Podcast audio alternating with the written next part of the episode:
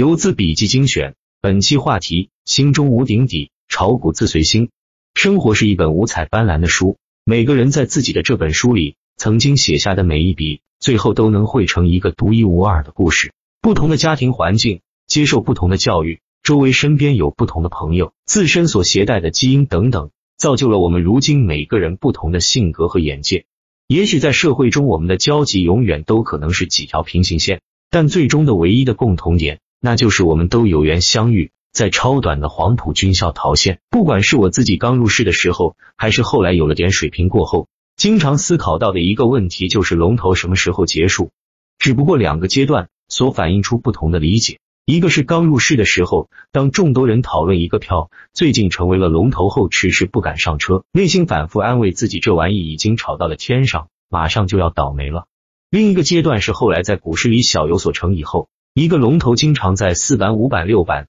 才是我接力进场的时间点，不再那么位高，只永远根据自己体系里的入场时机来选择到底该进还是不该进，在自己体系的基础上做到了初步的心中无顶底操作自随心。这两年超短的世界里，更着重强调了周期，这是和以前有所不同的，并不是说以前就没有周期，只是以前的周期没有那么的明显。这一切的分水岭是在出现了转债和创业板。改成了二十厘米以后，资金有了不同的出口。都知道中国股市是做多的市场，以前没有这两个资金出口的时候，资金很专一，资金都在想方设法打造十厘米的龙头，题材和题材的衔接也比较的紧密。高潮之后退潮最多两三天，立马就会出现新的接力赚钱效应，中间不会插入一些其他的想法。而现在为什么开始强调周期了？因为你一个十厘米行情结束以后，资金各自在自己的地方找方向，比如有的是创业板，有的是转债，这就让一个周期与另一个周期之间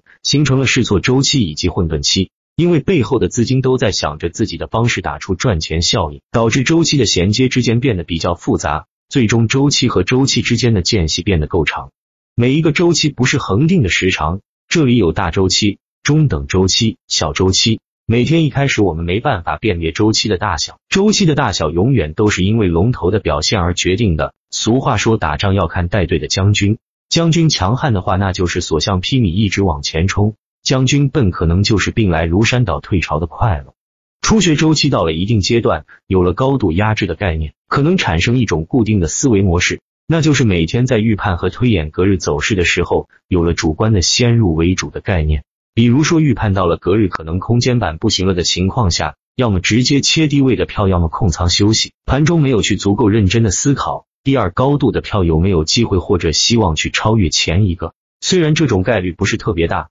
但市场是用来突破的，机会总是出现在你悲观或者意想不到的时候。这里先来说一个比较大的周期，浙江建投的周期，年后的第一天开始，保利联合一直保持一字板的套路，走到了八板断板。同一天，第二身位的恒宝股份六板断板。这个时候，大部分人对隔日二月十四日的浙江六近期不太看好了，因为这里形成了一个周期的高度压制，而且前几天在保利联合的带领下，市场连续形成高潮。那从周期的角度来说，浙江六近期的概率不大。事实上来说，浙江在六近期的这一天也确实断板了，空间高度直接在这一天压制成了三板。如果这里浙江建投和恒宝股份。直接 A 下去了，那后面也没有什么他们的事了，周期可能就重新开始计算。但浙江建投隔日再断了两天的恒宝股份，大高开苗反包的带领下，开盘也跟着反包了。直到这一天，我才开始参与进来打板浙江，只挣到了自己认知内的一段利润，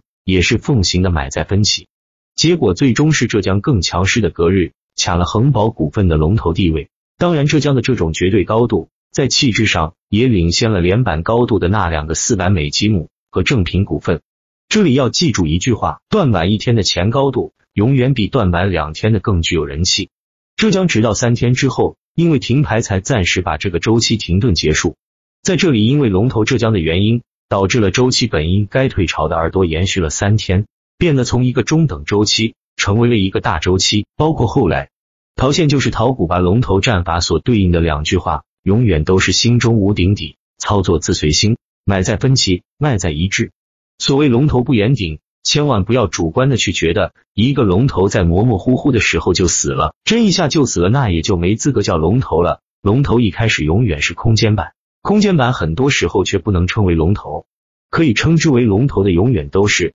横跨至少两个周期乃至以上的。浙江建投的第一波和湖南发展的周期比较类似，所以就不单独拿出来说了。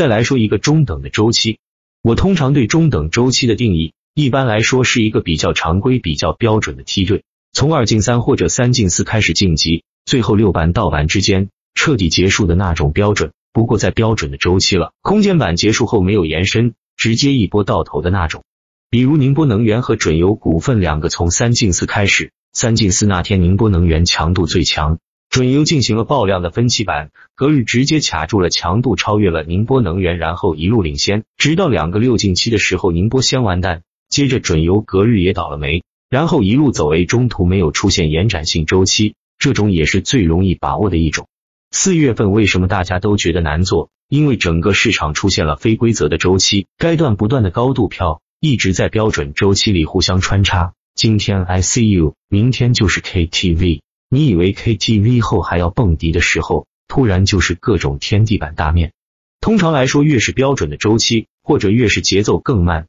节点更明显的时候，越容易上车挣钱；越是乱战的非规则周期内，越是容易踏错节奏导致失误。买票。一定要在买之前，先要有一个能说服自己的理由和逻辑。买入过后再看市场认不认你的逻辑，如果不认，下次就要修改自己体系，反思到底是哪个环节思考的不够周到，下次再修正。我当年从淘股吧的各位大神那里学到了很多的东西，比如塞外书生体系上的很多东西，比如万师傅说过的一句话：打板我的单子都是挂好了的。头天晚上经过了推演的，隔日只要竞价后符合推演的过程上板就开。股市一切的悟道都在不经意间的一句话，就能让你有所顿悟。比如我打板之前一定会思考，打的这个板隔日会不会有人来接我的盘子，看不看得到百分之十五以上的溢价。最后说一下，打板需要很强的盘感和复盘能力，这需要有一套好的工具软件。你们可以看看打板客网的交易系统一点六四版，专为打板设计。非常好用，不知道的可以问下百度。走的时候先帮忙点下赞，多谢。